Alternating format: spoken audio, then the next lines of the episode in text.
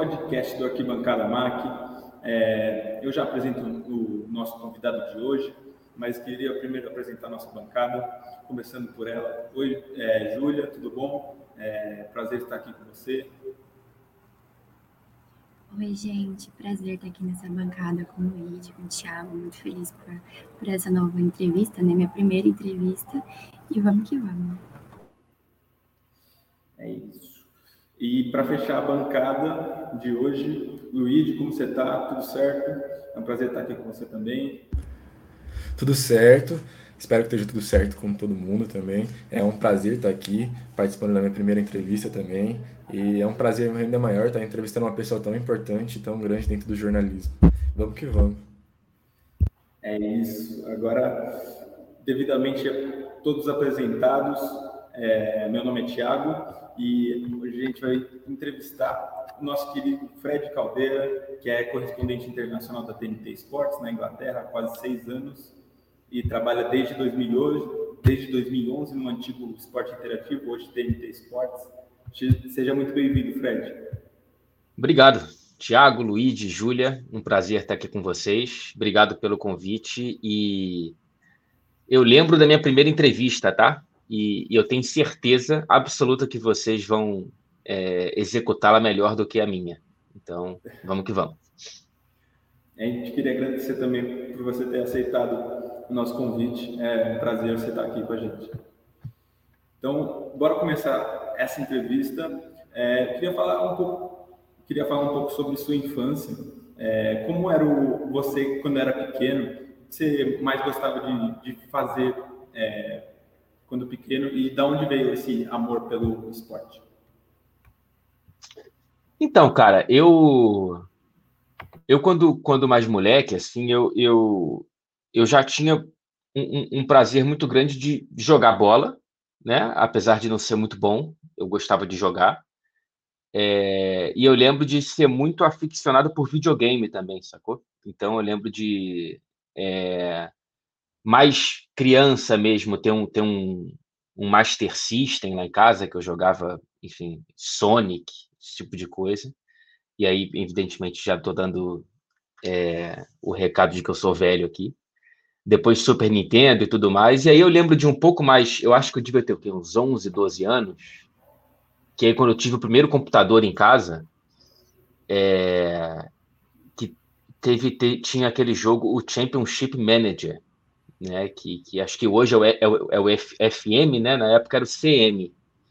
E, e cara, aquele jogo ali eu, eu assim, fiquei fissurado por anos a fio. E foi aquele jogo, junto com transmissões que começavam a pintar do futebol europeu no Brasil, que abriram minha cabeça para o futebol europeu, além do futebol brasileiro, porque antes daquilo eu não tinha muito acesso, não era tão fácil, né? E, e tudo mais, ainda, ainda mais sem computador em casa. Mas, enfim, a infância ela, ela sempre foi, em algum sentido, acompanhada do, do futebol, é, às vezes prático e muitas vezes virtual. Aí depois, enfim, com, comecei a consumir imprensa esportiva de maneira voraz, comprava o jornal Lance todos os dias. Então sempre, sempre esteve presente de alguma forma o futebol. Bom, é, você disse que você desde pequeno já começou a depois que começou a jogar o, o CM, você, e as, como, quando começou as, as transmissões do futebol europeu, você já começou a acompanhar e tudo mais. Eu queria saber se na sua infância e adolescência você sempre foi ligado ao futebol europeu, se tinha algum time que você torcia na época. Quando eu comecei a, a ter essa entrada, né, tanto das transmissões quanto do CM, é, eu adotei quase que instantaneamente o Manchester United, é, porque um dos primeiros jogos, se não o primeiro que eu lembro de ter assistido do futebol europeu, foi a final de 99, quando o United venceu nos minutos finais de o Bayern de Munique numa virada incrível e tudo mais. E, e eu imagino, eu suponho, porque eu não tenho essa memória concreta, que foi por conta de ter assistido a esse jogo que eu jogava tanto com o Manchester United no CM, né? Era assim, eu lembro de ter jogado, pô, naquela época começava em 2001, 2002 a temporada, porque era o CM 0102, tem tempo. eu ia jogava com o United até 2050, assim, era um negócio de louco. Então, eu acho que foi daí que veio a, mi, o meu, a minha predileção lá atrás pelo Manchester United por, por ter visto aquele jogo é, da final da Champions de 99. Bom, você falou que o esporte europeu sempre esteve na sua vida desde criança, né? Eu queria saber quando é que o jornalismo entrou na sua vida, assim, e se você pensou em fazer alguma outra coisa sem ser jornalismo. O jornalismo entrou mais ou menos nessa época, quando eu tinha 10, 11 anos, evidentemente, evidentemente enquanto consumidor, né? É, eu via muito Sport TV, eu via muito ESPN Brasil, eu via muito, eu lia muito lance, né? Comprava todos os dias. Eu lembro de comprar o lance especificamente muitas vezes para ler a coluna do Bauro Betting, que hoje é um cara que, enfim, trabalha na empresa que eu trabalho, um sonho realizado, está do lado dele. É, então, muito como consumidor, é, a internet ainda não era muito forte, né? Dentro da indústria do jornalismo esportivo, acho que o GE.com estava começando a surgir e tudo mais, enfim. É... E aí, em, algum momento, que eu não sei direito qual da nossa vida que a gente é obrigado a escolher alguma coisa para fazer, ou, ou, escolher alguma, alguma, sei lá, algum curso para tentar passar, é... eu pensei, por que não o jornalismo como porta de entrada ou alguma, algum atalho para eu estar próximo do futebol né, já que eu não tinha nenhum talento para jogar futebol profissionalmente, é, o que eu poderia tentar fazer para profissionalmente estar perto do futebol? É, naquela época parecia que era jornalismo porque eu gostava de consumir e gostava de escrever. Não tinha muito além disso, né? não tinha nenhum outro indício muito concreto. Então foi meio que nesse guiando esses me guiando por esses palpites que que eu acabei escolhendo jornalismo, mas antes de me apaixonar por jornalismo, eu me apaixonei pelo futebol, que foi o que me levou ao jornalismo. É, bom, é, antes de você se tornar correspondente, em 2011 você foi contratado é, para trabalhar no antigo esporte interativo, quando o canal ainda não tinha tanta visibilidade como hoje. É, como foi a sua chegada e os primeiros anos dentro do canal? Eu, eu, eu chego para estagiar em fevereiro de 2011. Eu estava aqui no quarto período da, da faculdade, eu acho. Enfim, eu fui estagiar na área de apuração. E só que já na faculdade eu fazia internamente lá alguns trabalhos com TV, né? Eu já tinha sido editor de vídeo, cinegrafista, o cara que guardava a chave do almoxarifado, produtor, e aí em algum momento virei apresentador barra repórter da TV da faculdade, e, e, e na entrevista para o estágio do EI, eu já tinha levado esse material. Então, eu entro na área de apuração, porém já falando para eles, olha, se pintar qualquer oportunidade de vídeo, eu estou disposto, né? Então, eu entro e, e, e, como você disse, era, era outra realidade, né? Não era, não era um, um canal muito difundido, pelo menos nos grandes centros. Ele era muito forte, acho que é, em diversas regiões do interior do Brasil, porque estava na antena parabólica, né? Então, onde a, a, TV fechada não chegava, o esporte interativo entregava um conteúdo esportivo que praticamente não existia, né? Não existia canal aberto só esportivo no Brasil senão o esporte interativo, né? Não existia nem antes e nunca existiu depois. É, mas como eu morava no Rio de Janeiro, os meus amigos não assistiam, eu não assistia, a minha mãe não conhecia, então era meio que eu estou trabalhando num canal que ninguém vê, mas na verdade muita gente vê, só que eu não conheço essas pessoas que assistem, né? Então era meio que essa sensação no começo. E aí depois de um mês e pouco na área de apuração, eu vou é, abre uma vaga na área de reportagem eu passo dois meses fazendo teste. É, no fim do segundo mês, o Vasco ganha a Copa do Brasil, do Coritiba, lá no Paraná, volta para o Rio de Janeiro para desfilar no, no, no, trio elétrico lá para celebrar com os torcedores. E, e, a gente, por ter uma parceria com a Brama, a gente conseguiu ficar em cima do trio elétrico. E aí foi meu último teste como repórter, eu e um cinegrafista, o Wagner Massot. A gente lá em cima, fazendo, enfim, material e tudo mais. Eu só fui efetivado porque em algum momento o Roberto Dinamite, presidente do Vasco naquela época, no meio de uma passagem minha, no meio de uma gravação minha, ele jogou cerveja na minha cabeça. E aquilo é, a TV adorou e falou, cara, vamos colocar no ar, né? Então não colocaram no ar por mim. Eu não tive nenhum mérito naquilo ali. Foi o Roberto Dinamite que, que trouxe a cerveja para jogo e acabou sendo culpado por, por eu ser efetivado dentro do canal. Bom, é, você entrou em 2011 no, na, no antigo Esporte Interativo e em 2014 a gente tem a Copa aqui no Brasil, que foi uma das coberturas que você fez pelo Esporte Interativo. E eu queria saber como foi a, a, experiência de cobrir uma Copa do Mundo e o que foi o que te marcou mais, assim, que você mais lembra quando você puxa na memória essa, essa Copa do Mundo, um jogo. Eu, eu, eu cobri. É eu cobri a franja da Copa do Mundo, porque é o seguinte: a, a gente não tinha os direitos de transmissão. Né? Então, a gente não tinha acesso aos jogos, a gente não tinha acesso aos estádios. Então, a minha cobertura de Copa do Mundo, ela começou e terminou sem ver um jogo. O que foi a minha cobertura de Copa do Mundo foi, no grosso, a cobertura dos protestos que existiam ao redor dos estádios, principalmente do Maracanã, que foi palco de abertura, de encerramento da Copa. É, desde as Copas, desde a Copa das Confederações, né? Então, o famoso junho de 2013 até 2014, aquela convulsão política, enfim, que acabou dando no que deu, infelizmente, mas é, eu tive que cobrir muito daquilo e então, então, na verdade, minha cobertura de Copa foi uma cobertura muito pouco esportiva. Foi o esporte como palco para um outro tipo de cobertura. E, e, então, as minhas memórias não são, enquanto é, repórter, do Messi fazendo gol, do. O 7x1 eu me lembro porque eu assisti, infelizmente, é, como todos nós, mas assisti de casa, né? Não, eu não estava no Mineirão.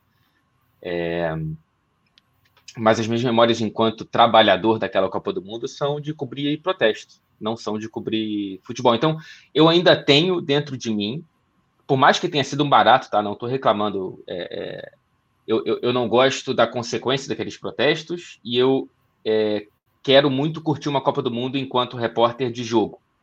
Mas eu gostei daquela experiência porque me ofereceu um cenário completamente diferente ao qual eu estava acostumado, né? É, mas é isso, deixou um gosto em mim e que eu ainda quero realizar, não consegui fazer isso na Rússia e não devo conseguir fazer no Catar, que é trabalhar numa Copa do Mundo enquanto repórter para cobrir futebol.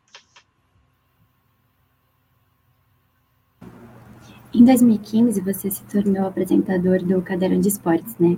Eu queria que você contasse um pouquinho para a gente sobre essa experiência, né? Que era um programa um pouco mais descontraído. É, foi, foi passar para o estúdio, né? O, o, teve, teve houve, houve algumas mudanças dentro do canal que o Caderno de Esportes, que era o jornal da casa, ele era apresentado pelo André Henning, naquela época. O segundo apresentador, né, quando o André não podia, era o Henrique Marques, junto com o Jorge Igor, às vezes era o Jorge também. E eles precisavam, mas como o André e o Jorge estavam quase sempre em transmissões, eles precisavam de uma terceira pessoa para estar tá ali no programa caso eles não pudessem apresentar. E aí eu fui fazendo uns testes, zero confortável, assim, eu não era uma parada que eu queria muito enquanto, sei lá, objetivo ou enquanto me, me ver competente, né, o suficiente para tal. Mas acabei fazendo e, e, e, e, calhou de uma memória que eu tenho ainda nessa fase de, de, de ser o, o, auxiliar da apresentação. No dia que o esporte interativo adquire os direitos de transmissão da Liga dos Campeões, isso é o, no ano de 2015 mesmo, se não me engano, porque seria para a temporada de 2016, mas a gente anuncia em 2015, calhou de eu ser o apresentador do dia. E, e, e, aí, enfim, depois, anos depois, eu vim para cá para ser repórter, né, correspondente da Champions. Mas é, eu tive essa felicidade de, de, de, de, ter anunciado isso dentro do caderno de esportes, e aí, um pouco mais para frente eu, o, o, programa virou, entre aspas, meu, né? Eu, eu fui apresentador, junto primeiro com a Emily Schmitz e depois com a Tainá Espinosa, que foi a dupla mais frequente daquela fase do caderno de esportes. Foi ótimo fazer. Gostei muito de descobrir que eu consegui encontrar prazer em, em apresentar, em não estar na rua e sim estar no estúdio. Mas depois de um tempo eu vi que eu precisava estar na rua, que eu precisava voltar para a reportagem, que é o que eu realmente gosto, que é o que, eu realmente, que realmente me, sei lá, me, me sacia mesmo. E, e foi por isso que eu não fiquei muito mais tempo na apresentação e voltei para a reportagem depois. Certo. É, e, e, depois que de, de 2015, em setembro de 2016, você se torna correspondente, correspondente internacional na Inglaterra. Como foi o convite e a decisão de mudar totalmente sua vida? Foi. Bom, vamos lá. É, eu, quando eu começo a sentir que eu quero voltar para a rua, eu, eu converso com a direção do canal para falar, cara, eu sei que a gente tem uma equipe de correspondentes na Europa, é, se, só que como era o fim da primeira temporada nossa da Champions, né? A gente já tinha Arthur Quesada, Tati Mantovani, Marcelo Beckler, a Isa Palhari. A gente ainda não tinha eu aqui nem a Clara é, a Carol Albuquerque já estava com a gente também, a, a repórter cinematográfica e tal. Aí eu falo, olha, eu não sei o que vocês querem fazer, mas se pintar algum outro país, na Inglaterra a gente tinha um trio, que era o Felipe Rocha, o Ulisses Neto e o rapaz, o Caio Correia. Então eu olhava para a Inglaterra com a possibilidade, falei, já, já tem repórter, né, pra caramba lá. É, sei lá, se vocês pensar em ter alguém na Alemanha, sei, cara, na Itália, né? A Clara não estava aqui.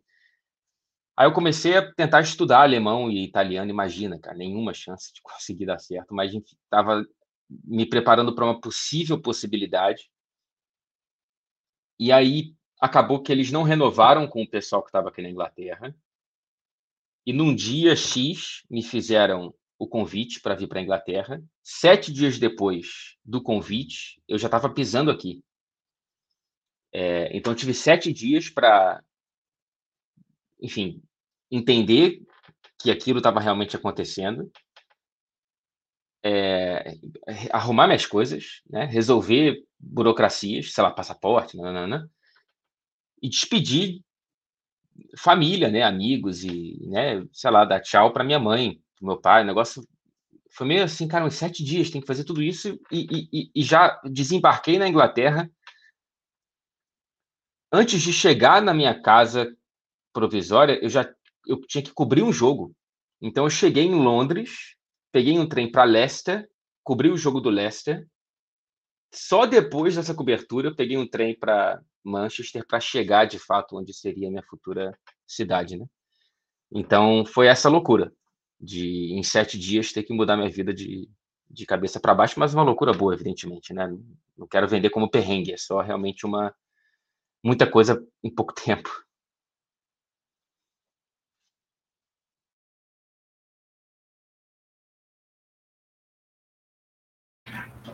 É, se tornar um correspondente internacional, sempre você comentou agora, né, que você ofereceu essa possibilidade, você queria, mas assim, ao longo da sua carreira, quando você decidiu ser jornalista, você já sabia que você queria ser correspondente internacional?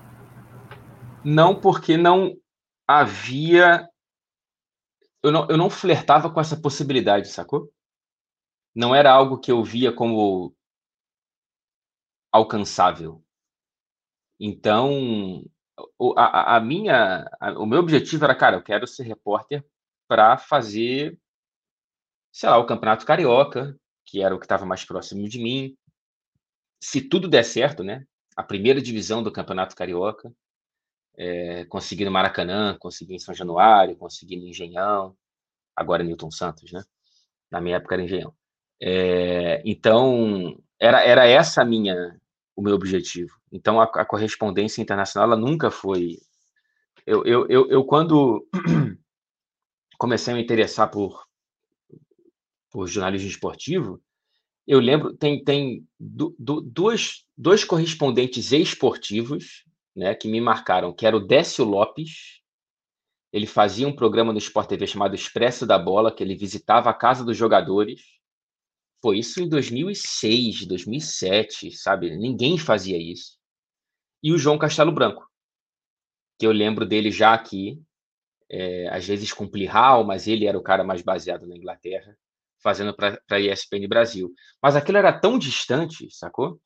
É, por mais que hoje seja muito distante, eu entendo, para todo mundo, é, você tem mais pessoas, mais brasileiros fazendo isso do que quando eu podia tentar aspirar, entendeu? É, então hoje talvez você tenha mais exemplos para tentar, pô, não, tem a Clara, tem a Tati, tem a Nathalie, tem o próprio João.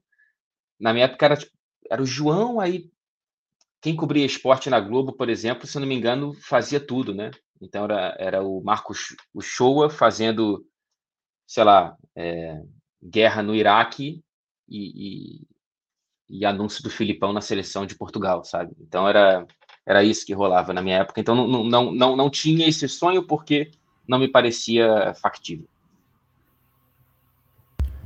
É, bom, você disse que no processo de mudança foi muito corrido, você teve que resolver muitas coisas em pouco tempo.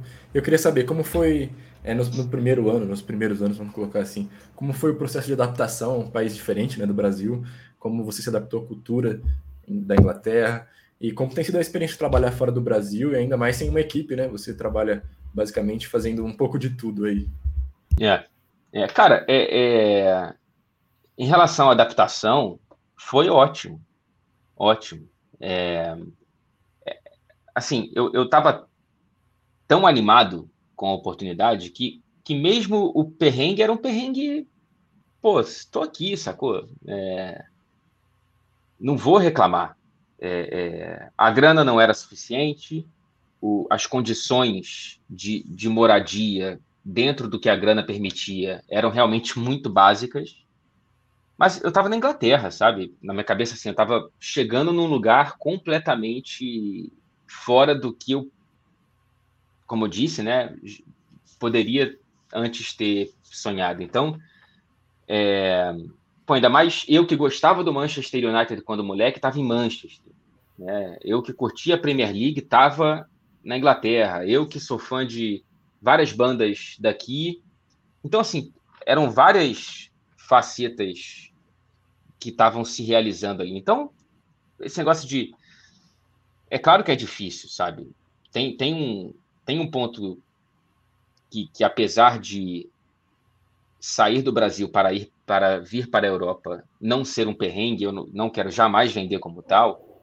É, eu sei que a realidade do Brasil muitas vezes é muito infinitamente mais infinitamente mais difícil do que qualquer coisa que eu passei aqui.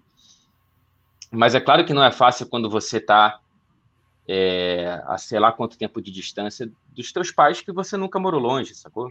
É, teus amigos, as tuas raízes e, e outra, outra, outra cultura. Eu vim sem ninguém, né? Eu não tinha nenhuma ponta aqui de contato direito. Então, mas tudo isso ficou muito pequeno perto da animação.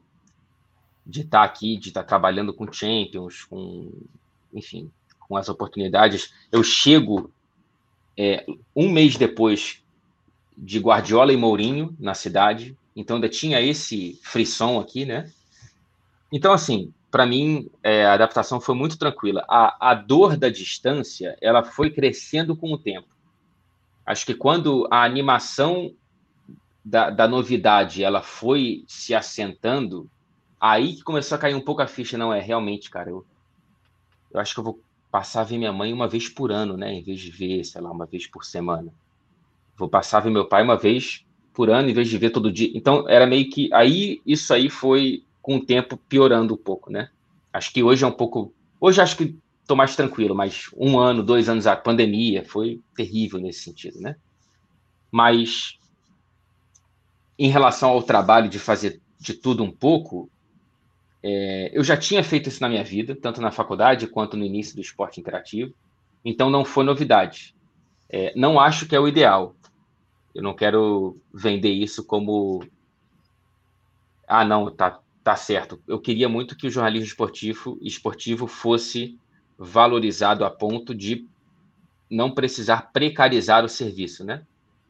É, que a gente pudesse ter condições de contratar cinegrafista sempre, técnico de som, alguém para estar tá aqui me ajudando na produção e tudo mais. Tá sozinho é, te desenvolve em várias frentes que você não se desenvolveria se tivesse acompanhado. Mas eu acho que isso é ruim para a gente, né? Porque é, são menos oportunidades para o mercado de trabalho, infelizmente.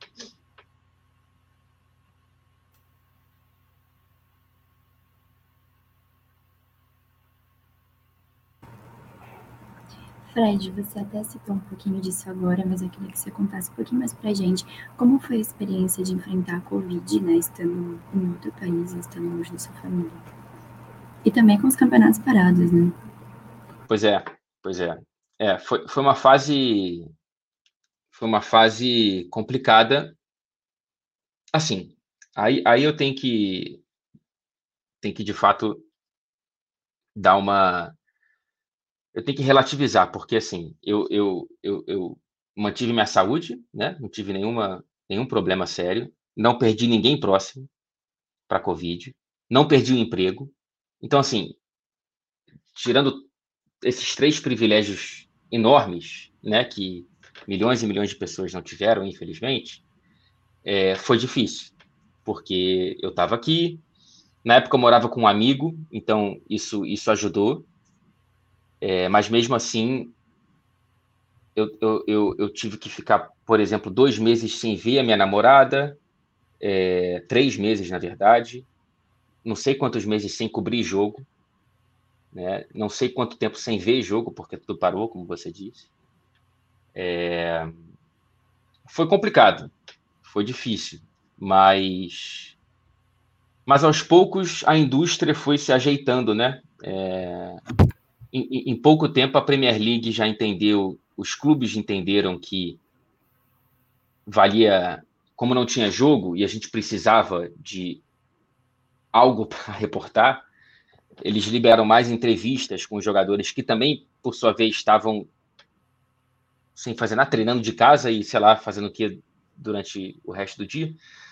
Então, consegui algumas entrevistas legais. Acho que foi nessa época que a gente falou com o Bernardo Silva, por exemplo, pela primeira vez uma TV brasileira falou com ele de maneira exclusiva.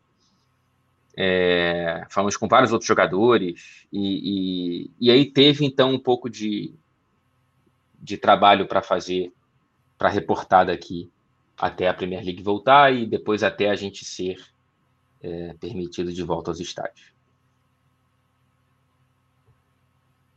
É, você tinha falado é, um pouco da, da, Champions e nesse período que você esteve para cobrir diversos jogos da Champions, é, é, uma competição realmente muito diferenciada da, das outras competições? É, e como é fazer parte de uma da melhor competição do, do mundo? Ah, cara, é, eu acho eu acho espetacular mesmo, assim, sem nenhum corporativismo, né? Porque a, minha, a empresa que eu trabalho transmite. Eu acho o negócio realmente. É... A UEFA acertou muito, né? Em, em, em tudo, no sentido do marketing do negócio, né? O hino, cara, é muito especial, é muito forte. Tentaram replicar isso em diversas outras competições, Premier League, Campeonato Brasileiro, é, Europa League. Cara, nada, nada né? Nem a própria UEFA conseguiu acertar o que ela fez lá atrás, sacou? Porque realmente o hino da Champions, não sei por quais motivos, em algum momento clicou, assim. É, aquela canção com aquele momento, com o crescimento da competição. É... Então, eu fiz parte da geração que conseguiu crescer assistindo a Champions, né? Talvez uma das primeiras, porque gente mais velha do que eu, ou talvez um pouco mais velha tenha visto, mas antes, acho que nos anos 90 não tinha ninguém transmitindo no Brasil a Champions direito, ou transmitindo muito pouco. Então, é, eu, eu, eu tive esse encanto já lá atrás, que hoje já é normal para todo mundo, né? Mas a sensação de ver de perto, cara, é um negócio muito louco. Assim. É, é fantástico. Ontem mesmo eu tava. Eu cheguei agora um pouco atrasada para a entrevista, porque eu, o trem atrasou voltando de Glasgow, na Escócia, que eu vi o jogo dos playoffs da Champions, é nem Champions ainda, mas a última fase de eliminatórias antes da, da Champions é a primeira que a UEFA autoriza tocar o hino. Né, na, antes não. Então, nessa, esse jogo que eu cobri, que foi é, Rangers e, e PSV, tocou. Pô, já já estava um tempo sem escutar, né? Porque foi entre temporadas. É bom ver que está de volta. Então, eu sou apaixonado por essa competição, porque a quantidade de momentos históricos que eu, que eu consegui ter o privilégio de ver de perto, já tinha visto de longe ver de perto, então é outra é outra história. É bom. Você disse que quando você mudou, você mudou acho que um mês depois que o Guardiola e o Mourinho chegaram na Europa. Isso, isso. foi uma coisa que te incentivou. Na, em Manchester. Em Manchester, isso. É, te incentivou muito a, se adaptar, se adaptar, mais fácil e, e, fazer seu trabalho. E como tem sido todos esses anos que você está aí acompanhar o Guardiola, que para muitos é, é, o melhor treinador do mundo, e ter visto ele fazer campanhas históricas na Premier League? É, cara, é, é eu, eu, eu já sei que é um negócio muito grande. É, e aí acabou que o Mourinho não foi o que prometia ser, muito mais por culpa do Manchester United, como a gente vê.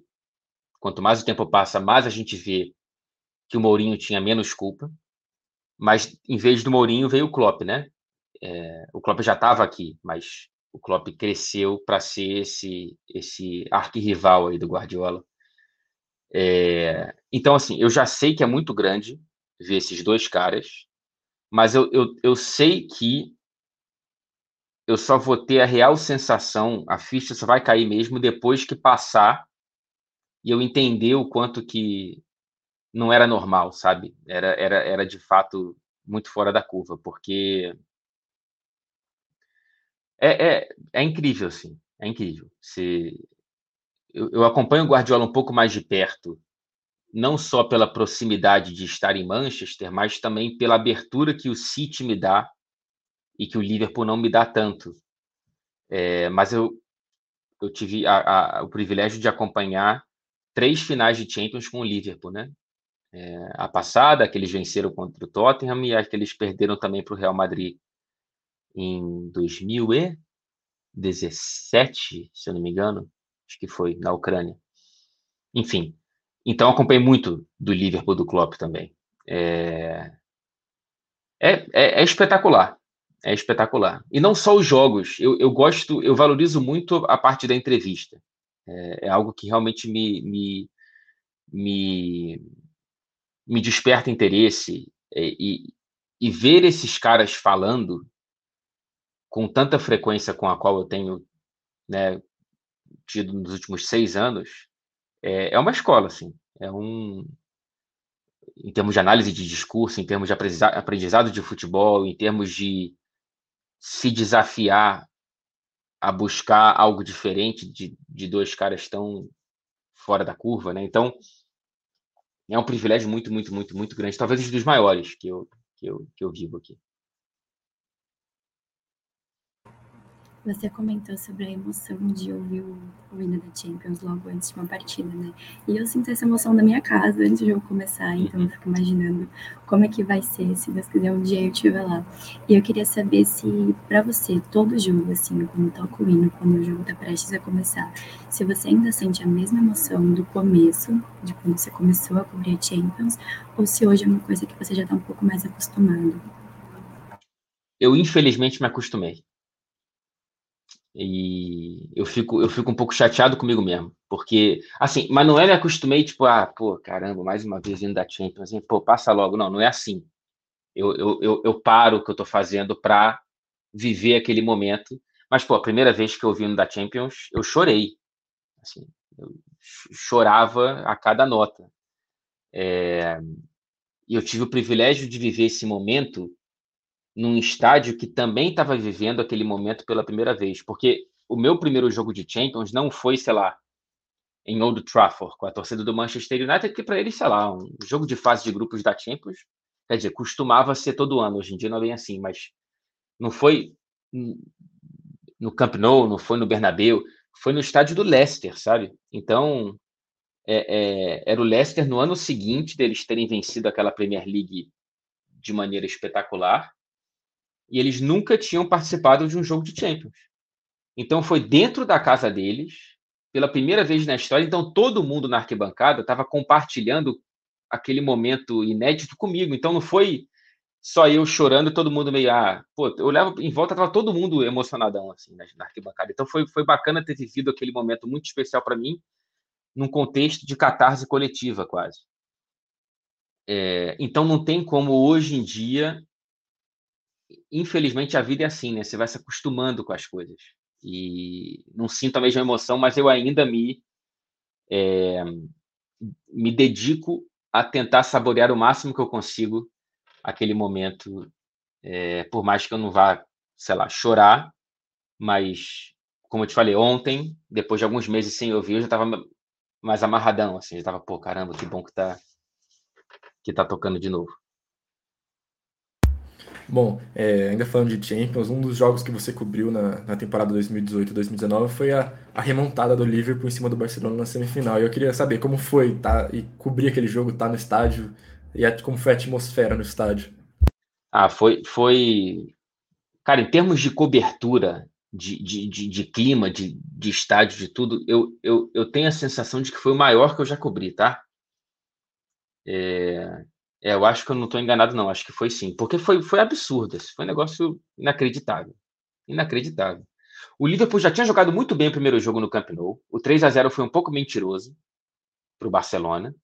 Teve um golaço absurdo do Messi de falta que, no momento que o Liverpool estava benzão no jogo e podia ter feito 2 a 1 aí era outro cenário, mas acabou sendo 3 a 0 para o Barça. E, então, assim, se você fosse analisar o jogo no Camp Nou, você fala, pô, dá para o Liverpool passar.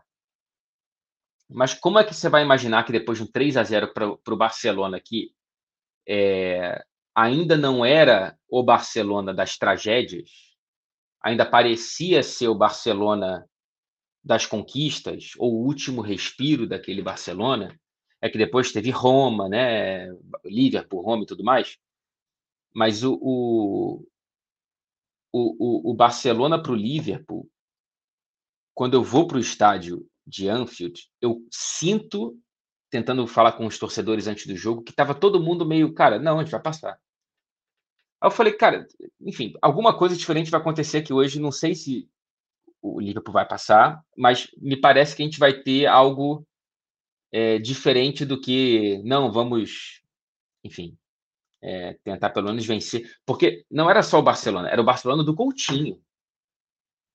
O Coutinho que meses antes tinha forçado uma saída para o Barcelona e a torcida do Liverpool ficou emburrada com ele. Então não era só vamos passar, porque era vamos passar e vamos, enfim, mostrar para o Coutinho que ele tá, que ele resolveu deixar para trás e, e, e acabou que naquele jogo foi foi tão cheio, não só de torcida, mas de imprensa, que a UEFA teve que me colocar no meio da torcida do Liverpool, em vez de me colocar na área de imprensa.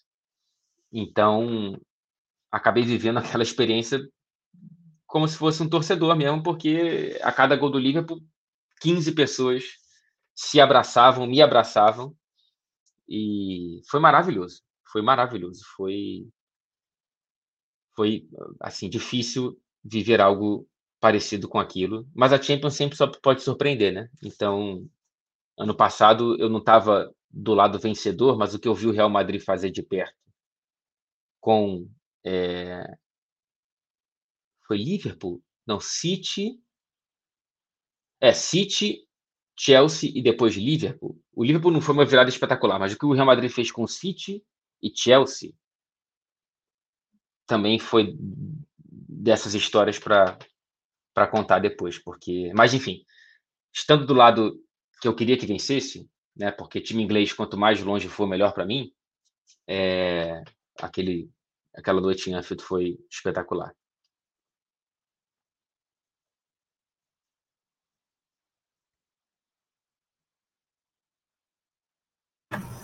Bom, na final da Champions de 2021, que o Chelsea foi campeão, teve uma aposta ali com o Jorginho, né? Eu queria que você contasse um pouquinho pra gente e também sobre como é a sua relação com os jogadores brasileiros que jogam aí.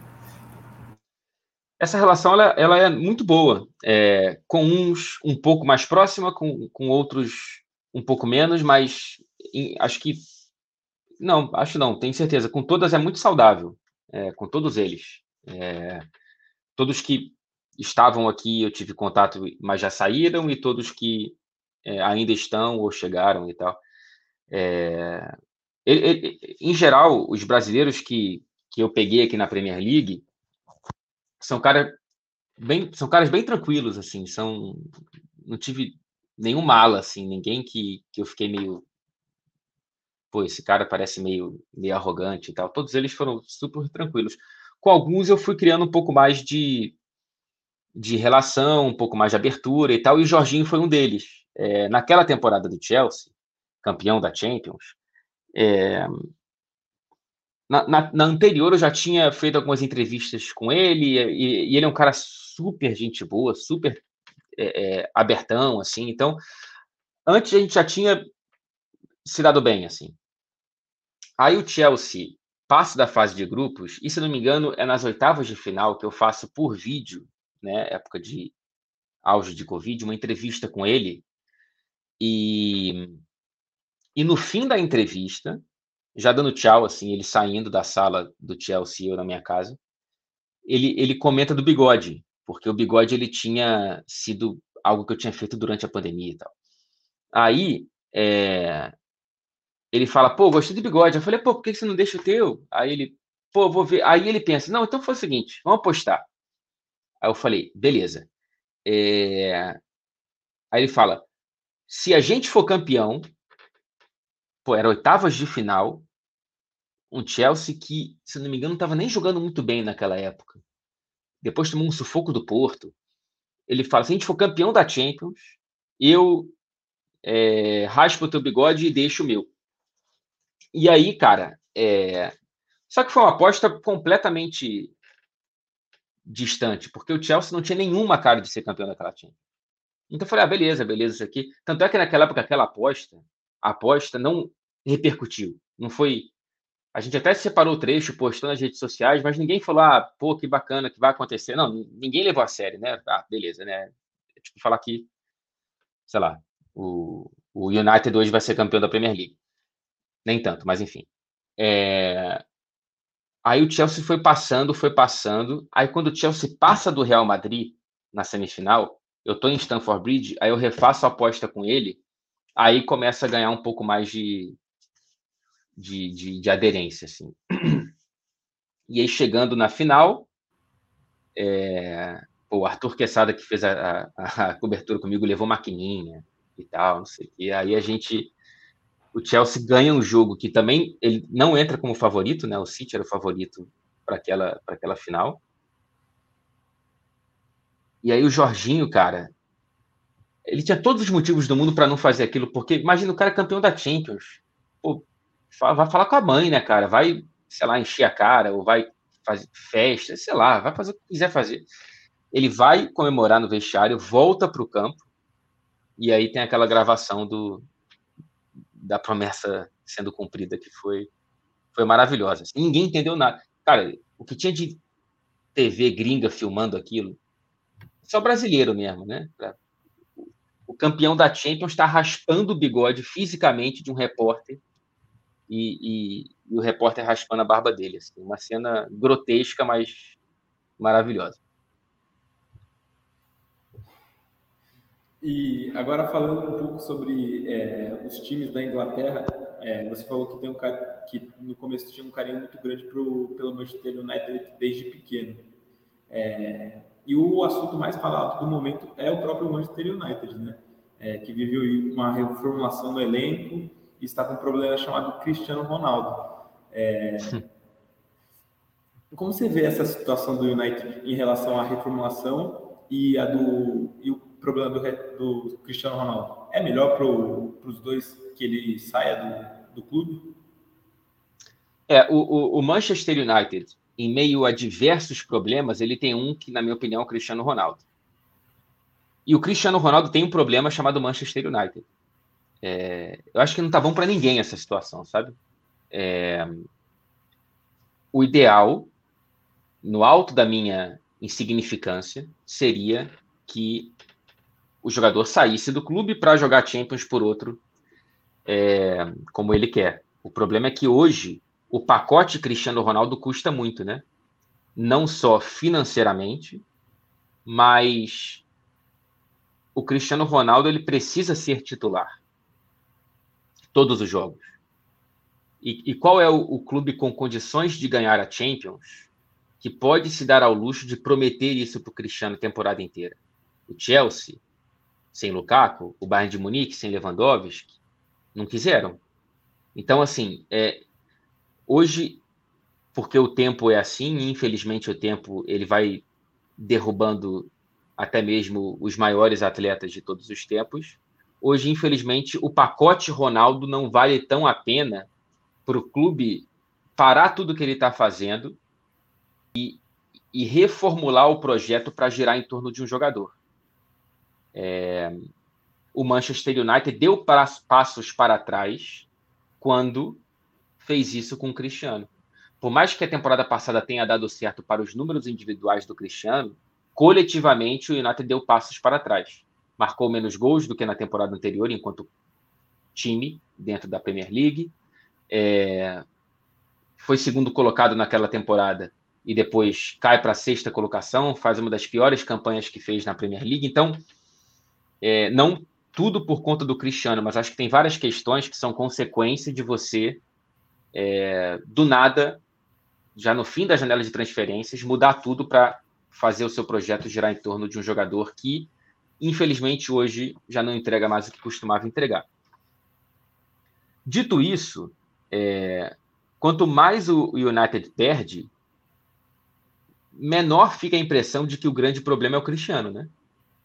É, hoje, se você olhar para o ranking de problemas do, do Manchester United, o Cristiano não é o maior deles. Mas eu acho que ele é um problema incontornável, porque ele é um cara de 38 anos quase, eu acho. Não lembro se ele está com 37, 38, enfim. É, se você está reconstruindo um, o, o, clube, um time, com um novo treinador que gosta de trabalhar com caras jovens e tudo mais, não me parece fazer sentido você ainda manter o Cristiano, que vai, no máximo, te dar mais uma temporada ou duas. E, e, e mesmo assim, não convivendo muito bem com alternar titularidade e reserva. Então, eu acho que é o projeto Manchester United com Cristiano sendo novo com o Ten Hag é meio natimorto. Acho que o Cristiano não pode fazer parte dessa equação que já tem outros tantos problemas. Né? Então, assim. E, e para o Cristiano, o Manchester United também não é bom, né? É, o problema é que essa janela de transferência está se provando ser aqui a primeira prateleira do futebol europeu fechou as portas para o Cristiano. Eu não sei o que vai acontecer daqui até o fim da janela de transferências, mas não me parece que ele vai conseguir jogar num time com condições de ganhar a próxima Liga dos Campeões. E, e isso dói um pouco, né? Porque a gente está acostumado a ver o, o Cristiano é o dono dessa competição. Vê-lo não participando, caso ele fique no United, ou participando enquanto coadjuvante, se ele for para o Sporting, vamos supor, é, é, é uma perda para a competição também. Mas infelizmente, ou, ou melhor, faz parte da vida, que bom que é assim também. O tempo passa e, e, e, e o novo sempre vem, como diria Belchior. E é, confirmando, uh, ele tem 37 anos, o Cristiano Obrigado. Ronaldo. Faz 38, acho que esse ano ainda. Acho que é dezembro, se não me engano. Não, é, é, se não me engano, ele faz só ano que vem 38 em fevereiro. É? Fevereiro. Então tá, é isso. É nessa temporada ainda, então, é isso. Bom, agora falando um pouquinho da Premier League, ela começou agora em agosto, e eu queria saber qual que é a sua expectativa para essa temporada. Você acha que o City e o Liverpool vão continuar ali nessa hegemonia, nessa liderança, vice-liderança, um ponto de diferença para ganhar o campeonato, ou você acha que alguém vai surpreender? Eu ainda acho, eu, apesar de nesse momento que a gente está gravando o Liverpool ter empatado duas, né, como a gente não esperava, Ainda acho que vai ser City Liverpool, sim. Mas eu não acho que vai ser um ponto. Eu acho que o City vai abrir mais. Eu acho que o City vai ser campeão com um pouco mais de folga nessa, nessa temporada. É meu palpite. É... Mas, tem, mas tem questões aí que, que podem nos dar algumas surpresas. Primeiro que o elenco do City está muito curto. Então, é, o que a gente está vendo no Liverpool agora, que já está todo depenado com algumas lesões, né? jogou o Darwin contra o, o Palace em casa, não tinha nenhum outro centroavante no elenco para cobrir, porque o Jota já estava machucado, o Firmino foi poupado, e aí você tem o meio-campo todo depenado. Enfim, o, o City, se tiver alguma coisa parecida, também vai ter que colocar uma molecada em campo, porque o Guardiola fez essa aposta, né? Ele prefere trabalhar com elencos mais curtos e conseguiu dessa vez. É, só que mesmo assim, eu acho que tem uma diferença que, pelo menos a princípio, o time titular do Liverpool, a princípio, ficou mais fraco. Porque você perde o Mané, que era um dos melhores jogadores de toda a competição, para você apostar no Darwin, que pode vir a ser um ótimo jogador para a Premier League e para o Liverpool. E eu não estou nem falando da expulsão, tá? Isso aí, enfim, acontece, pode acontecer com todo mundo. É, mas a gente não sabe. Então, você troca uma certeza, que era o Mané, por uma dúvida. É, o City, por mais que tenha a dúvida do Haaland, ele é mais certeza do que o Darwin é. Então, é, você sair de Gabriel Jesus ou Sterling para o Haaland, a princípio, é uma evolução. Então eu acho que o City ele melhora enquanto time titular e o Liverpool não.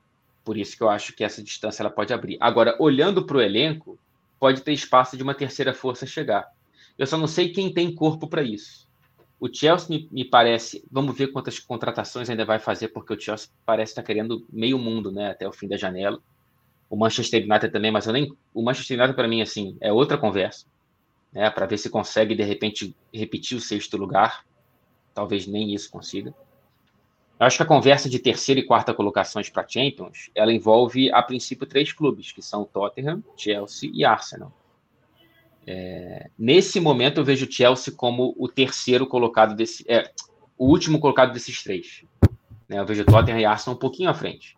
Mas vamos ver como é que termina a janela, como é que termina esse elenco do Chelsea. E aí, a depender de como esses times encaixem, pode ser que haja alguma ameaça ali para City e Liverpool na briga pelo título. O meu palpite é que o City vai ser campeão com mais diferença de pontos para o Liverpool, mas eu também acho que vai ser difícil repetir aquela pontuação de mais de 90. Eu acho que vai, vão perder mais pontos, os dois. Eu não acho que o campeão da Premier nessa temporada vai ter mais de 90 pontos, mas eu acho que a distância entre City e Liverpool aumenta um pouquinho. É, falando um pouco da, sobre a, a, regularidade dos times da Inglaterra, é, na sua visão, você acha que o futebol inglês está realmente, está realmente muito acima dos, dos, das demais ligas? Não. É, assim, financeiramente, não é nem achismo, né? É um fato. Hoje, a Premier League, os times da Premier League faturam muito mais do que os times da La Liga, que é a segunda, Bundesliga, Liga Francesa, Liga Italiana, assim, não tem nem comparação.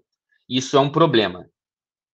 Isso é um problema a médio prazo ou até curto, que inclusive explica a Superliga né? Florentino Pérez, Juventus. Explica muito esse movimento que ainda não morreu e pode vir a se repetir. Existe hoje um desequilíbrio muito grande financeiro pelo que a Premier League consegue se vender como a melhor do mundo, para outras que não conseguem competir com isso. Por mais que tenham jogos tão interessantes quanto.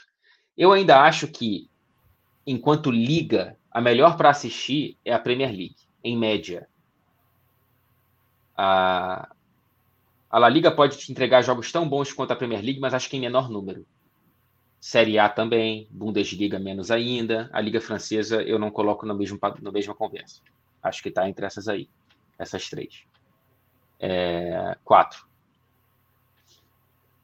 Porém, ainda não se concretizou em realidade, e acho que não vai se concretizar tão cedo, o domínio na Europa das equipes inglesas, né? É, a Espanha ainda é muito forte, tanto falando de Europa League quanto falando de Liga dos Campeões, porque o Real Madrid é uma coisa inacreditável.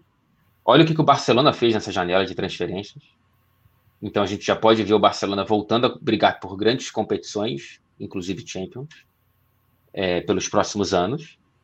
É, então, assim, eu, eu, eu, não tenho, eu não tenho certeza de que a Inglaterra ela, ela, ela é tão melhor a ponto de dominar tudo. É, vai ser toda hora bater campeão da Europa League, campeão da Champions, mas acho que ela, ela ganha tão, tão mais dinheiro que ela vai passar a ser figurinha carimbada em semifinais e finais dessas competições. E repito, isso é um problema. É um problema que a gente só tem a brasileira em final de Libertadores. Assim, é, é, é daqui a pouco a Copa do Brasil está mais difícil do que a Libertadores, porque é melhor você pegar um São Lourenço numa semifinal do que você pegar o Atlético Paranaense. Isso é um problema para o continente. Né? É bacana enquanto brasileiro, mas é um problema para o continente. É, pode ser bacana enquanto inglês, mas é um problema para a Europa também, se a Champions tiver um pouco esse, esse tom. É, você falou que é, você está aí há um bom tempo já na Inglaterra e eu queria saber para você qual, qual foi o melhor time que você viu é, enquanto você estava cobrindo é, é, quando você chegou aí. Rapaz, difícil, hein? É, tem, tem, vou ter que ficar, né? Liverpool do Klopp e, e City do Guardiola, assim. Mas qual foi para mim a melhor versão do, do, do Liverpool do Klopp?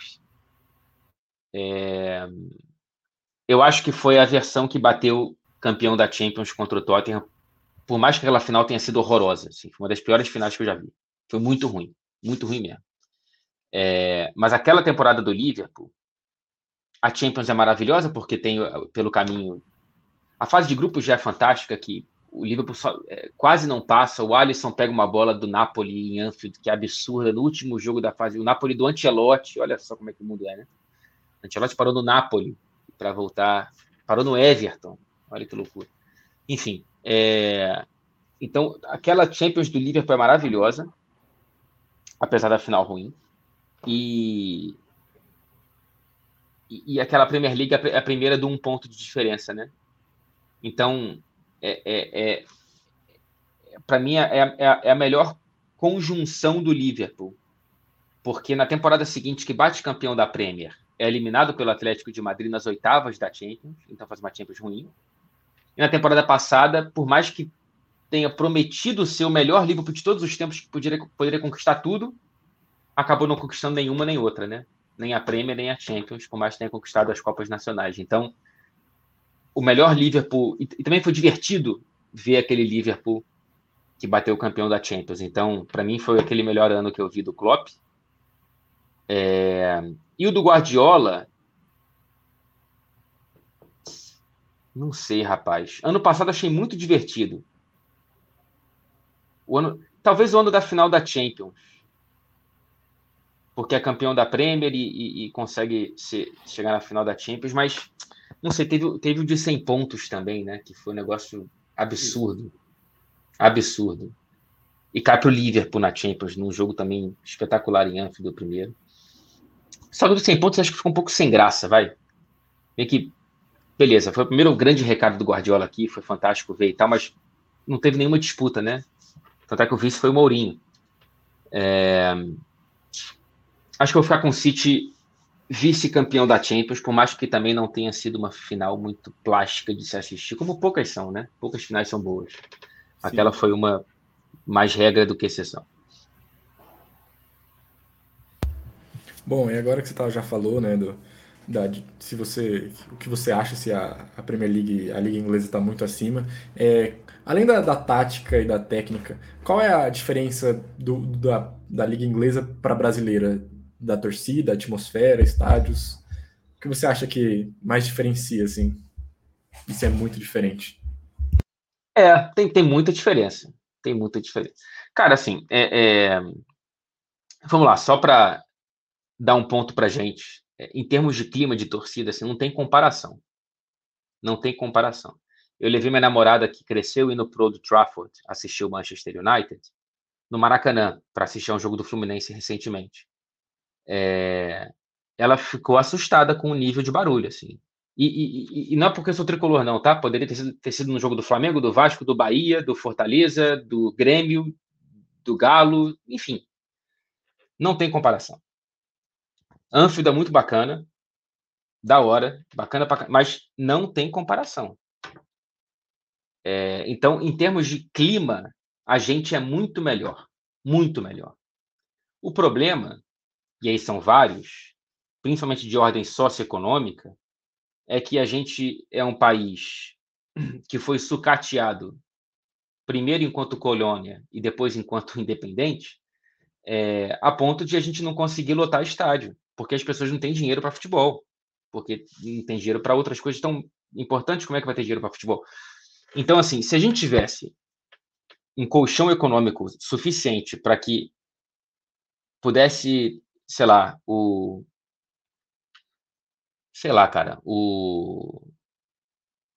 O estádio do Atlético Goianiense tivesse tão lotado todo o jogo como o estádio do Fulham, é, a gente teria uma, uma cultura de, de mostrar para o mundo que o futebol brasileiro é muito maneiro enquanto atmosfera muito muito mais palpável do que porque a gente, só a gente sabe né que vive aí né mas pô não adianta se no jogo o Fluminense mesmo no jogo tem 70 agora não que tá mais ou menos bem mas dois meses antes tinha 10 mil Aqui não. O United tá horrível, mas tem todo jogo lá. 80, 80, 80, 80, 80, 80, 80. Só que é 80 em silêncio. A gente não. 80 a gente faz muito barulho, né? Então, assim, nesse ponto eu acho que não tem comparação. Agora, o ponto econômico, além de explicar por que a gente não consegue ter frequência, né, de estádios lotados, é, é, é a gente não conseguir segurar jogador nenhum, né? Então, assim, é, a Premier League é o que é porque a Inglaterra tem um colchão histórico econômico que, prov que providencia isso. Né? E aí a Premier League, por si só, conseguiu criar outra parada em cima desse colchão econômico que virou uma máquina. Né? Hoje a Premier League, inclusive, está num estado financeiro muito melhor do que o próprio país. Mas é, é, é, por isso que eu acho injusto comparar. Assim. A, gente não, a gente não sai do mesmo ponto de partida. A gente não sai do mesmo ponto de partida. E a Premier League só é o que é porque tem jogadores estrangeiros. Porque se dependesse de jogadores ingleses, tem vários maravilhosos na história, mas teria uma liga bem mais ou menos, né? A gente, se tivesse só brasileiro, teria uma liga muito mais legal, mas que bom que a gente tem muitos jogadores do futebol sul-americano, principalmente hoje em dia, lá com a gente, né? E, e treinadores de outros países também. Acho bacana essa mistura. Mas é uma pena quando a gente vira como a gente sempre foi, mas e cada vez mais, fornecedor de mão de obra e não aperfeiçoador dessa mão de obra, como é a Europa, que às vezes, inclusive, estraga essa mão de obra. Mas, enfim, é... tem várias diferenças, mas acho que principalmente porque a gente sai de pontos de partidas muito desiguais. É, a gente até vê é, em relação à Premier League, tanto é que quando, antigamente a Premier League não permitia tantos estrangeiros assim é, como permite hoje. Por isso que acho que melhorou a qualidade do, do da liga também, né? É, é. é. Tem no, no, fim da década de 90 tem uma mudança de uma lei que permite que europeus viessem para a Premier League e aí vem é, Bergkamp, Henry, é, vem uma galera, o, o Zola vem para o Chelsea. É ali do, do meio para o final da década de 90 que tem a primeira mudança. e depois vai se sucedendo. É, voltando agora para a sua carreira, você também participa do, do MFM Debate no, no YouTube da TNT Esportes. E recentemente a Isabela Pagliari disse que no, no Flow Esporte Clube que às vezes acontecia alguns problemas é, entre os corre, correspondentes. Como é a relação entre vocês, é, correspondentes aí do, de fora? Cara, relação é maravilhosa. É maravilhosa. Assim, eu, eu, eu tenho a alegria de dizer que eu sou amigo de todos os, os, os correspondentes que estão na equipe hoje. É, a gente tem uma relação que é curiosa porque a gente se fala muito, a gente participa muito do mesmo programa, mas a gente se vê muito pouco, né? Porque é, não tem por que eu, eu fazer um jogo de um time inglês em Portugal se o Arthur tá lá. A não ser que seja. A gente só se vê nas fases mais agudas da competição. Então, sei lá, é, de abril a maio, vai. E aí a gente fica o ano inteiro sem se ver praticamente. Aí depois a gente se vê. Então a gente se fala muito, mas a gente se vê muito pouco, o que é uma pena. Mas, enfim, é... o, que, o que a Isa falou no Flow é uma, é uma questão muito particular dela, né? Então, assim, eu, eu respeito muito a visão dela. A gente teve problemas de, de, de ordem profissional, mais do que pessoal, que, que, que enfim, ela acho que já, já, já, já falou sobre isso o suficiente, é, sobre o que aconteceu. E, e acho que o que, o que aconteceu foi bom para todo mundo, né? Eu acho que ela está mais feliz agora e acho que, que, que, que a gente também. Então, a relação da equipe hoje, eu não tenho nenhum, nenhuma vírgula para colocar. É, só completando, é, como vocês que estão aí por fora, você, vocês se ajudam, tipo, frequentemente com, com informações? É, cada um se ajuda com, com, as coisas? Sim, sim, sim. É, é, Porque, como eu te disse, né, tem vezes que eu eu vou cobrir, vamos supor, tá? Na fase de grupos vai ser Manchester City, Atlético de Madrid aqui na Inglaterra. Como é fase de grupos, a TNT talvez avalie, pô, não vale a pena ter dois repórteres, então é, a Tati vai cobrir o jogo em Madrid e o Fred vai cobrir o jogo em Manchester. Não vou mandar a Tati para Manchester também e o Fred para Madrid também. Então, quando a Tati vai cobrir o City lá, contra o Atlético de Madrid, eu mando para ela o que ela quiser saber do Manchester City, né? Porque eu acompanho muito mais de perto. E o mesmo acontece quando eu vou cobrir um time espanhol que ela que ela está cobrindo, ou o Marcelo, ou o Arthur. Ou... Então, assim, a gente tem uma, uma, uma camaradagem muito natural até, né? Não precisa nem pedir muito, é automático que a gente se ajude dessa forma.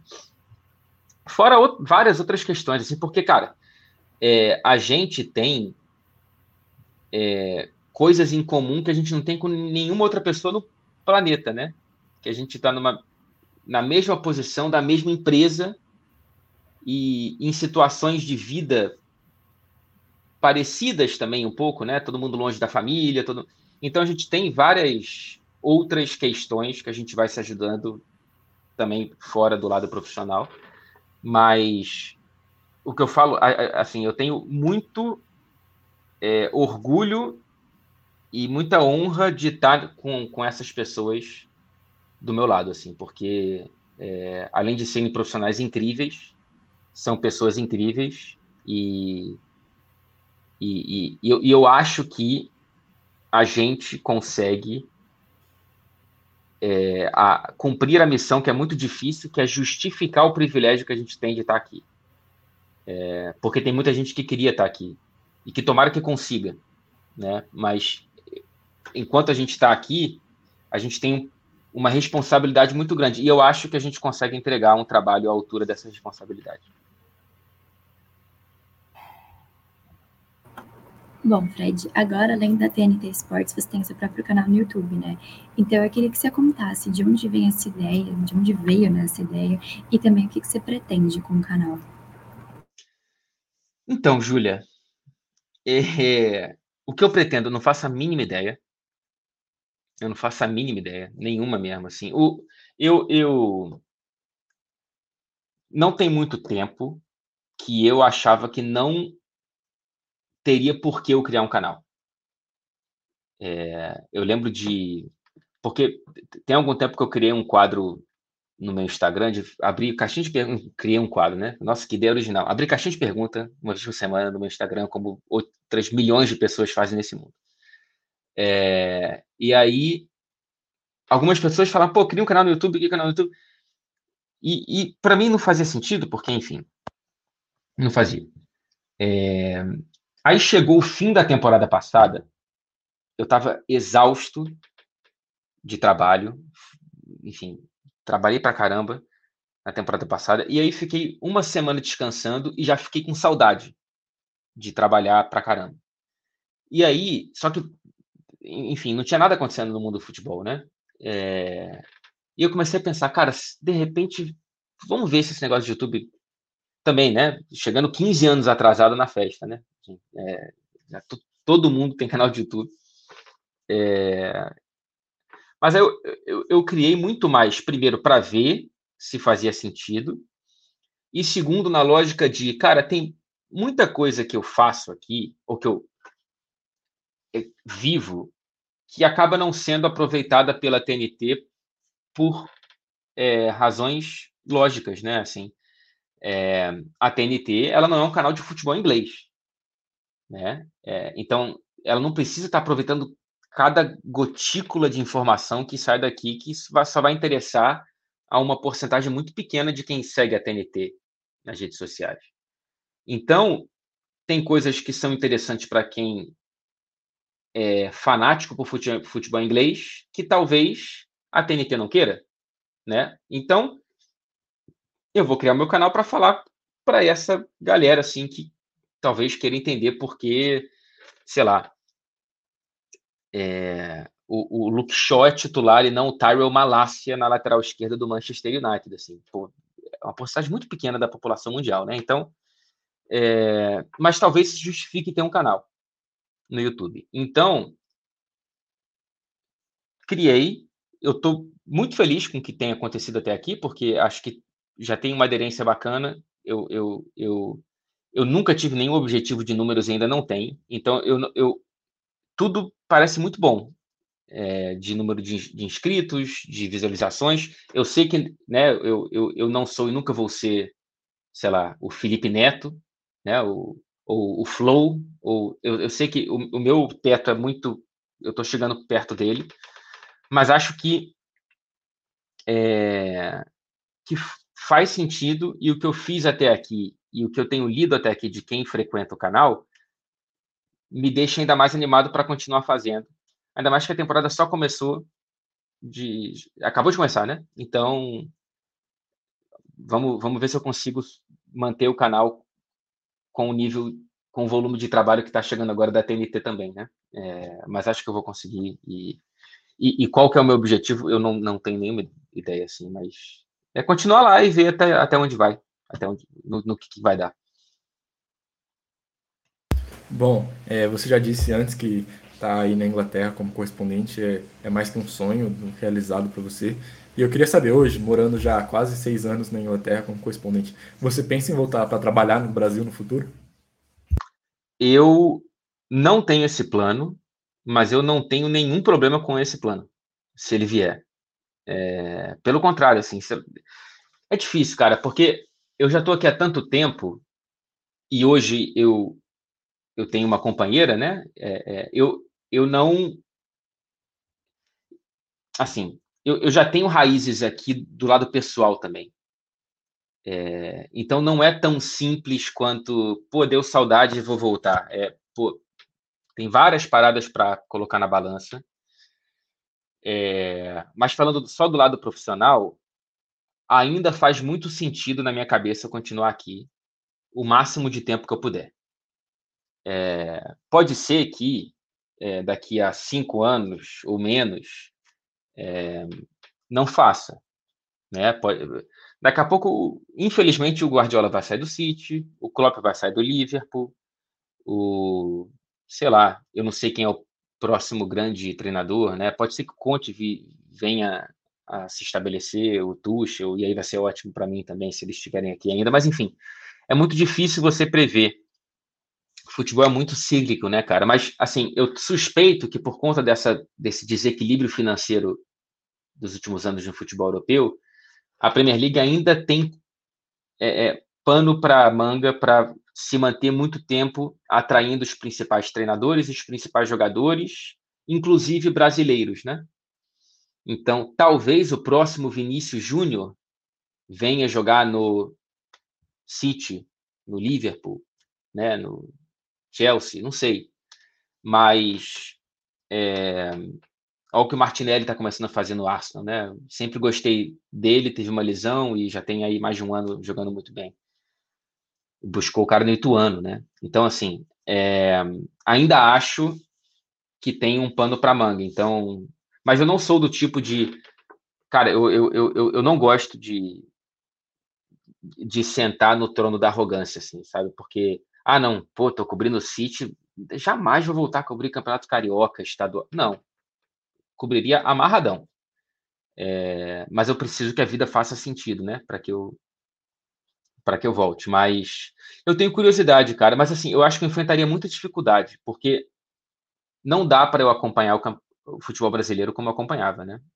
É, ainda mais tendo que acompanhar pelo menos seis clubes da Premier League. É muito jogo para assistir aqui. Assim, eu não consigo também ficar acordado de madrugada para ficar assistindo ao, ao, futebol brasileiro. Então, eu, eu, eu, acho que eu apanharia, assim, se eu voltasse, porque eu, eu, eu teria que dar uma, uma investida num para me ressituar, porque porque eu, eu, eu, saí dos trilhos um pouco.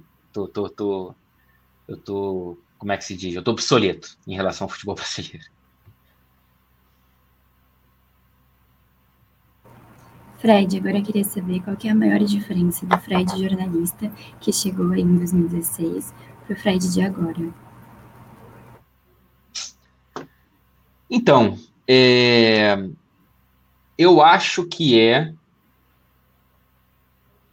mais ou menos a mesma diferença do, de quando eu comecei a trabalhar com jornalismo de esporte interativo para anos depois, que é ser menos fã e um pouco mais repórter, vai? Porque é um pouco para mim, pelo menos, é sempre foi um pouco inevitável, sei lá. É... Vou chegar aqui e ver o Guardiola, cara. Cacete, eu vou entrevistar o Guardiola, tremendo pra cacete pra entrevistar ele, não sei. E, e vejo o cara e assim, cara, eu, eu, eu, eu, só quero eu só quero ouvir um oi dele, não quero mais nada, sabe? Então, o, o, as primeiras experiências foram muito no sentido de, cara, eu eu só eu, eu só, só tô chocado de estar aqui, eu não tô nem entendendo o que, que eu vou te perguntar e tal. Vou fazer o feijão com arroz aqui para que isso para que o meu nervosismo não não sobressaia e tal. Hoje eu acho que apesar de eu ainda sentir muito tudo isso, né, com vários caras, Guardiola, Klopp, sentia com Mourinho e, enfim, vários jogadores, é, eu, eu já estou mais à vontade, mais seguro para poder trazer é, questões que de fato sejam muito mais interessantes para o todo do que só para mim. Então, é, ou para o todo não, né? Mas enfim, para mais gente. Questões um pouco mais desafiadoras ou, enfim, no melhor dos casos, que façam eles pensarem.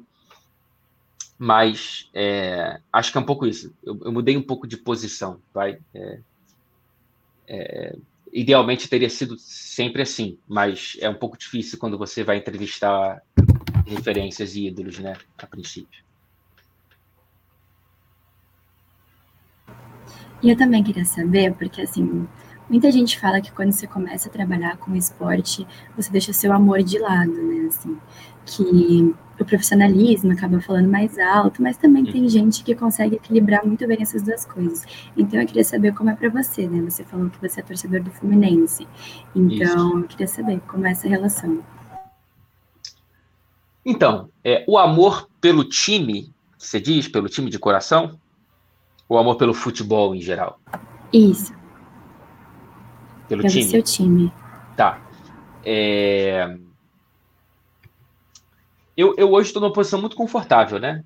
Pelo menos eu acho. Talvez eu não esteja, eu esteja numa ilusão, mas eu eu não tenho muito a perder admitindo que eu sou torcedor do Fluminense, porque eu não estou cobrindo o Flamengo, né? Eu não estou lidando com todas as toxinas em torno da rivalidade mal resolvida de torcidas brasileiras com jornalistas que caramba, que surpresa, né? O cara trabalha com futebol e ele tem um time. Olha que loucura, né?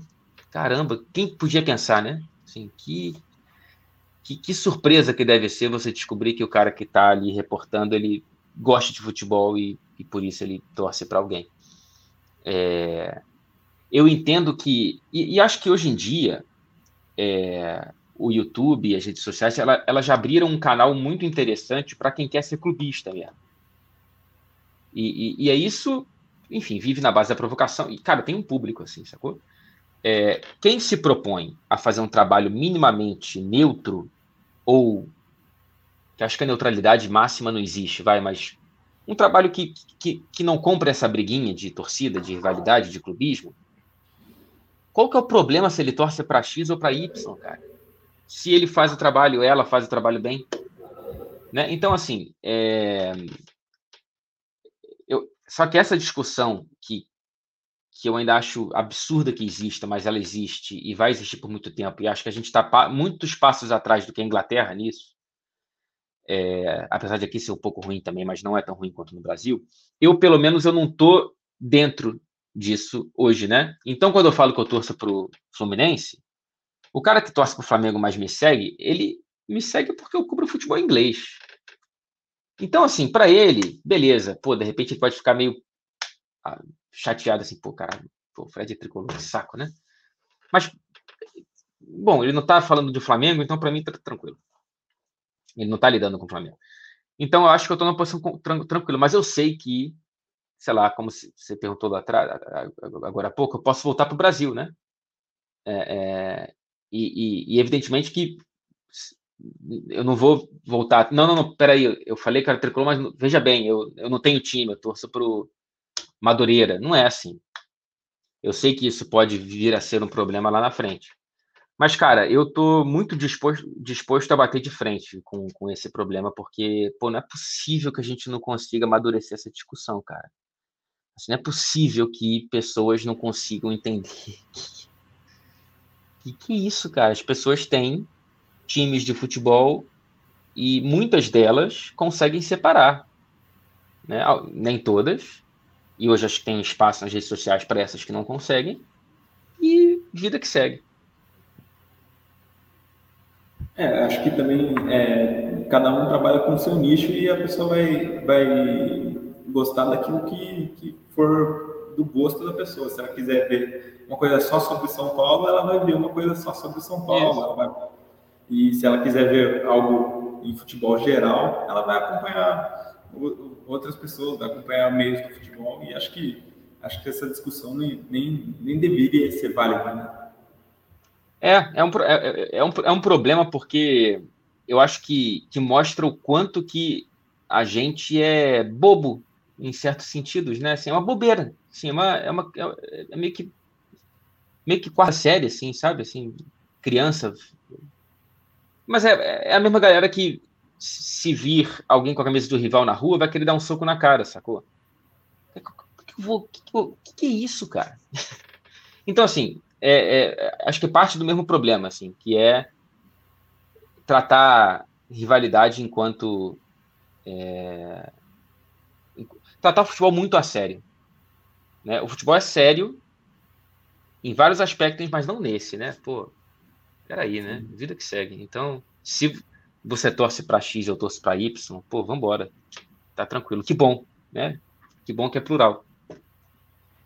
É, bom, agora para finalizar a nossa entrevista, a gente tem dois quadros aqui no Arquibancada e, e vamos começar por um deles, que é o Momento Flashback, onde a gente pede para você relembrar alguns momentos como que foram marcantes no início da sua carreira.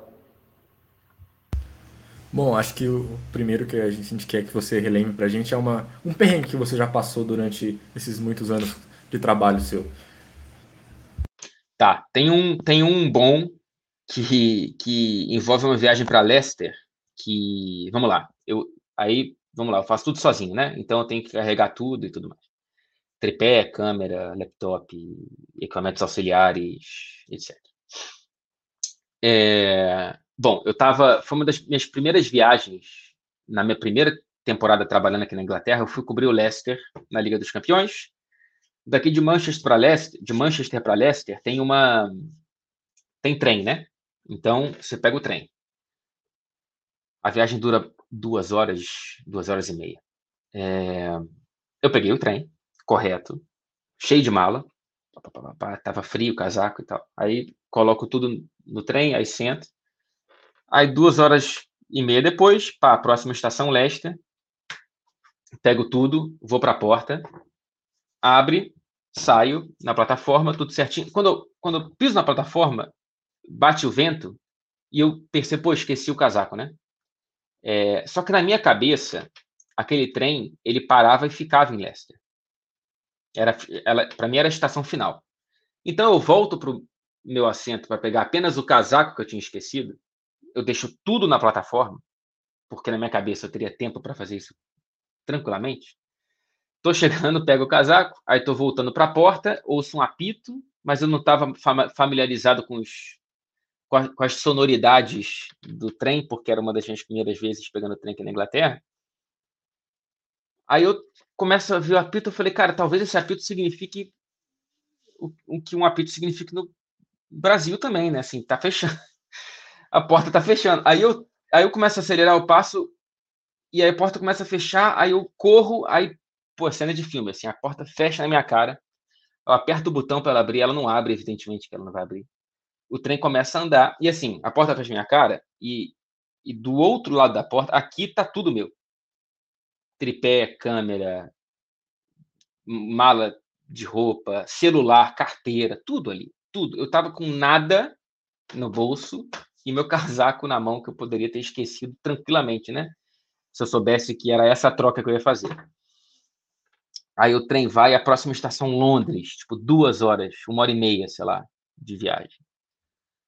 E aí eu tava atrasado para, atrasado não, estava em cima da hora para uma é, entrevista coletiva do Leicester. Era, era o Cláudio Ranieri, o treinador ainda na época. Eu desesperado no trem, eu falo, cara, o que, que vai acontecer? Vão roubar. Na real, a primeira coisa que me passa na cabeça, porque naquela época tinha essa onda aqui de ataques terroristas, eu falei, cara, vão pensar que é bomba. E vão explodir a minha mala, porque vão pensar que é bomba, que alguém deixou aquela mala ali.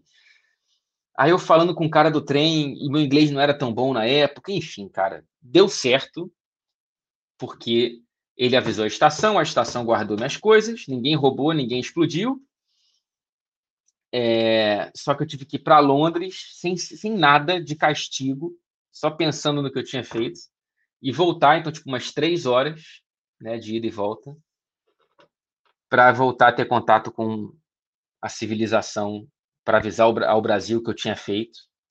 Né? Perdi a entrevista do Ranieri, mas não perdi nenhum equipamento.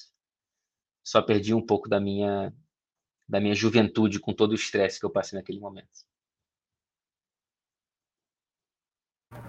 Meu Deus, essa história é complicada. e agora eu queria que você contasse um pouquinho pra gente uma história sobre os bastidores. Bastidores. É... Ah, tem uma boa. Eu. Eu não vou levar a temporada, tá, gente? Eu sou muito ruim desse negócio, assim. Mas, enfim, foi oitavas de final, se eu não estou enganado, de Liga dos Campeões. Deve ter três temporadas. É... PSG e Manchester United. Primeiro jogo em Old Trafford, 2 a 0 para o PSG. É um jogo que o Di Maria marca aqui, xingado muito pela torcida do United. Ele pega uma cerveja e finge beber para provocar, enfim. 2 a 0 PSG. Bagunçou o United. No jogo de volta, é, o United tinha 10 desfalques. Teve que ir com a molecada para o banco de reservas e tal. O, o Neymar não pôde jogar a partida é, Parque dos Príncipes lotado, não sei que, uma pressão da torcida do PSG. O United consegue a vitória. Se não me engano, foi 3 a 1 O United fez 2 a 0 o PSG diminuiu, algo assim. E nos minutos finais teve um pênalti para o United que o Rashford bate. E aí vamos lá. É, quando a gente cobre Liga dos Campeões, durante o jogo a gente tem uma posição muito privilegiada atrás de um dos gols. Tá? Então, durante o jogo, a gente está atrás do gol lá fazendo as entradas de áudio durante a partida. É... Como a área de entrevistas não é ali, sempre antes do apito final a gente tem que sair dali. Então, tem sempre um, um gap do que a gente não vê do jogo ou do que a gente está em trânsito.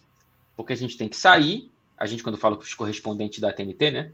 A gente tem que sair de trás do gol para ir, cada estádio tem uma área diferente, para ir para a área de entrevistas pós-jogo. E aí eu vou para essa área de entrevistas pós-jogo, no meio do caminho tem um pênalti, e aí quando eu chego nessa área, que tem uma TV mostrando o jogo, que é o túnel no Parque dos Príncipes, essa área é onde? É no túnel de entrada e saída dos jogadores para o campo e entre os vestiários. Então, assim, é uma posição muito maneira. É bem ali onde o Fuzue acontece pós-jogo. Tem uma TV ali. E aí, pênalti para o United, se marca classificado, né? E, assim, a vergonha acachapante para o PSG. É aquela imagem do Neymar que está fora de campo meio assustado, assim, que ele vai para campo para comemorar e quando ele chega no campo tem um pênalti para o United. É... O Rashford bate. Aí tá, pênalti pro United, tá? Aí eu tô aqui vendo, meio atrapalhado, assim, montando o tripé, olhando, meio sem entender onde é que eu tô. Cara, quando eu olho para o lado, tá aqui do meu lado, vendo também ali o Alex Ferguson. Porque ele estava ali para esperar para ir pro vestiário para dar um recado pro, pro time e tal, não sei o quê. Cara, o, o Alex Ferguson é o cara que treinava o United quando eu gostava do United. Além dele ser essa figura mítica, né? Então, assim, é, ter conseguido viver esse bastidor com ele, e ele comemora o gol do, do Rashford eu até comemoro também para né, mostrar para ele que eu era torcedor para ver se consigo uma interação para ele, mas ele né, nem me viu. Mas enfim, eu ouvi e aquilo já foi suficiente para mim. E essa temporada foi 2018 2019? Foi Boa. 2019 esse jogo. 2019, é... perfeito. Ah, três Agora, anos, acertei então. É, três anos. Não, não, não tá nem um pouco. É, agora, para finalizar, a gente tem um outro quadro, é, quadro na lata. A gente diz algum tema e você responde na lata para começar, para começar uma amizade no jornalismo. Um, Arthur Quesada. É assim? Curtinho, né? Curtinho. Se quiser dar uma explicação, tudo bem. Cerveja.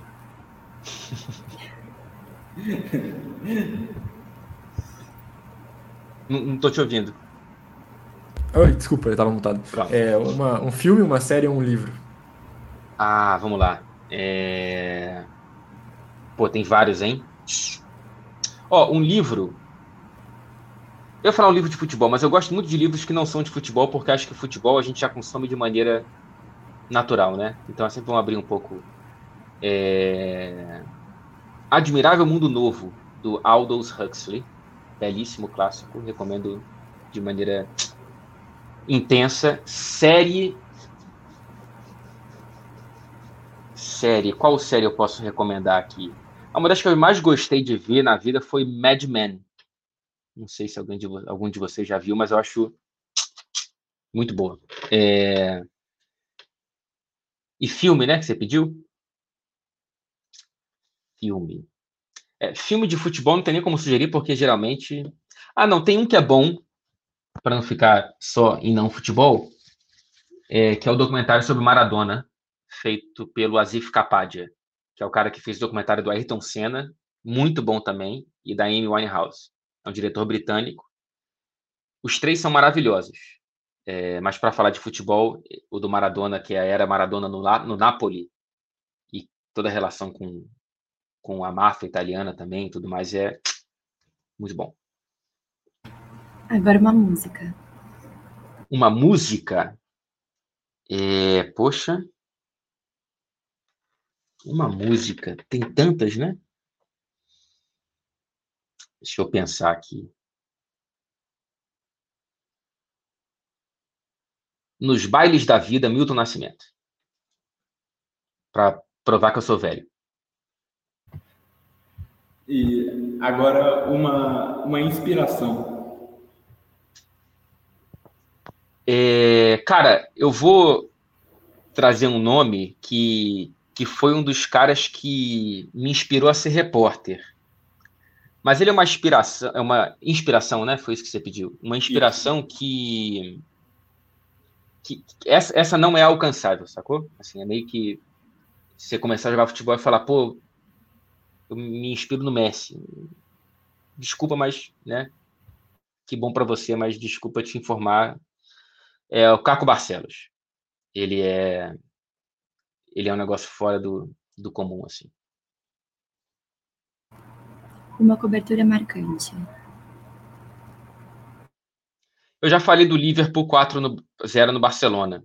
É, eu vou falar uma cobertura do futebol brasileiro que me marcou muito enquanto repórter, para não ficar só em Inglaterra, que foi Ceará e Bahia, final da Copa do Nordeste, no Castelão. Foi. Cara, foi uma das maiores atmosferas que eu já vivi no futebol. Assim. Foi um negócio espetacular. Espetacular. Minha primeira e única final da Copa do Nordeste, na época que a gente transmitia. E foi. Me marcou muito. Champions ou Libertadores?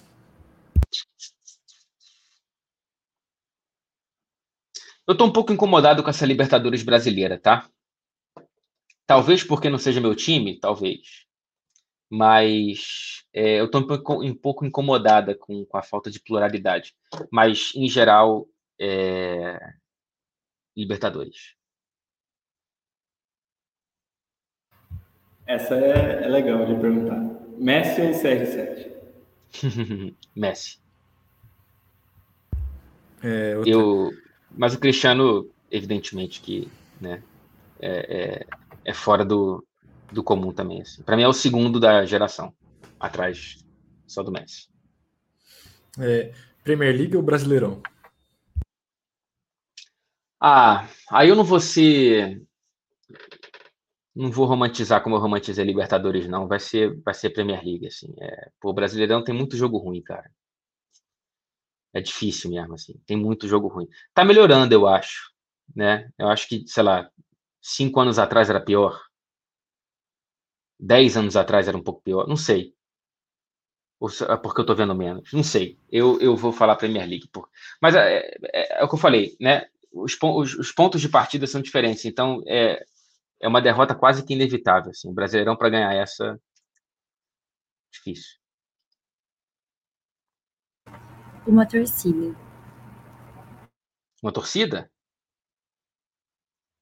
Se quiser, é, uma torcida. Se quiser falar uma da Inglaterra e uma do Brasil. É. Tá. Ó, da Inglaterra, aqui, aqui eu mais. É, a que eu mais gosto é do Liverpool em termos de clima de estádio eu, eu tenho, infelizmente, o problema de não cobrir os jogos em, em times pequenos. Porque como a gente não tem direito de transmissão da Premier League, eu não viajo para fazer jogos.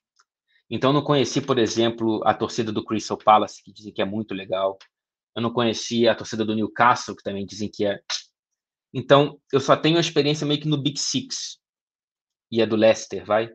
Então, assim, a do Dentro do Big Six, a do Liverpool, para mim, é a mais legal. É... E no Brasil, para não ficar dando Fluminense, né, para não ser clubista, é... eu acho que a que mais me impressiona é a do Corinthians. Perdão se eu ofendi algum dos presentes aqui, mas. E para finalizar, um sonho profissional. Ah, cobrir uma Copa do Mundo é, fora do Brasil, falando de futebol, é, seria seria uma e fora do Catar também, se possível. Então seria uma, uma realização muito muito grande. Bom, Fred, é, é, queria agradecer você por, no, é, por ter aceitado no convite e novamente ter ter feito a entrevista aqui com a gente, ter disponibilizado seu tempo É, é uma grande honra poder fazer uma entrevista com você, ainda mais que a gente está começando no jornalismo. É, eu sou um grande fã do, fã do seu trabalho, queria deixar isso claro.